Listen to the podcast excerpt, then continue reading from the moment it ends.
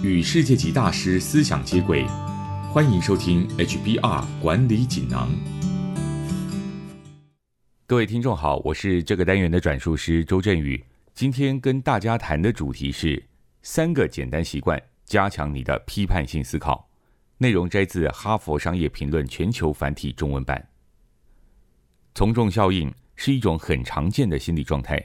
当每个人都持相同的意见，而你却有不同想法时，你会不禁怀疑自己的主张到底对不对。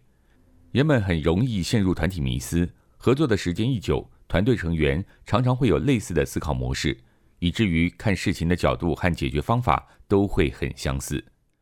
成员间彼此有默契并不是坏事，有类似的思路让大家有相同的目标，合作起来更顺利。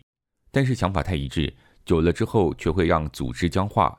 限制个人的创意，甚至无法容纳不同的意见。因此，企业必须正视批判性思考的重要性。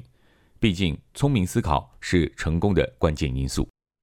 好消息是，批判性思维是经由学习而达成。想要养成独立思考习惯，你可以试试以下三个方法：第一，保持质疑的态度。质疑的第一步就是寻找适合的时机。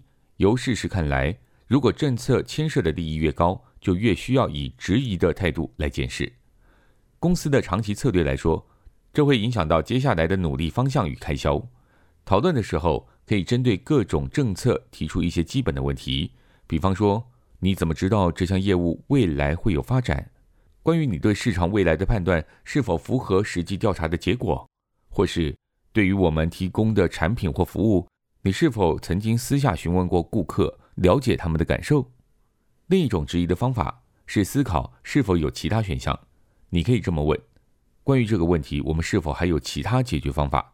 或是，如果我们的供应商倒闭了，我们有其他备案吗？这类问题能够协助你寻找新的观点，让你的策略更灵活。第二，以理性逻辑推论。该如何以理性的逻辑来推论呢？我们可以用下面的例子来说明。某家大型彩妆品牌的主管奉命要将一个事业部转亏为盈，那个事业部的业绩已经下滑多年，没有人知道原因。这位主管发现，公司之前一直犯了过度推论的错误，也就是说，他们根据有限的证据做出全面的决定。这家公司一心认为，全球所有的顾客对保养品都有类似的喜好，于是无论亚洲、欧洲或澳洲，他在全球销售的保养品都是同一系列。后来，这位主管开始访谈员工和顾客，结果发现，不同国家、不同气候和文化存在非常不同的喜好和需求。这家彩妆公司在改善了推论法之后，依据各地不同的需求，增加许多产品，大幅改善了营收。所以在你的组织里，请仔细关注某项主张所建构的整个逻辑链，问问自己，是不是所有的证据都支持这项主张。所有的证据是否都能够互相支持，共同得出完善的结论？第三，追求更多元的思维和合作方式。喜欢和自己想法相同的人在一起是很正常的事，但这会产生问题。如果我们周遭所有人都与我们类似，思考模式就会越来越僵化。研究也显示，同温层效应越明显，人们的想法就会变得越来越极端。因此，你应该跨出自己的小圈圈。你可以先从小地方开始，比方说，想办法认识不同部门，甚至隔壁公司的人。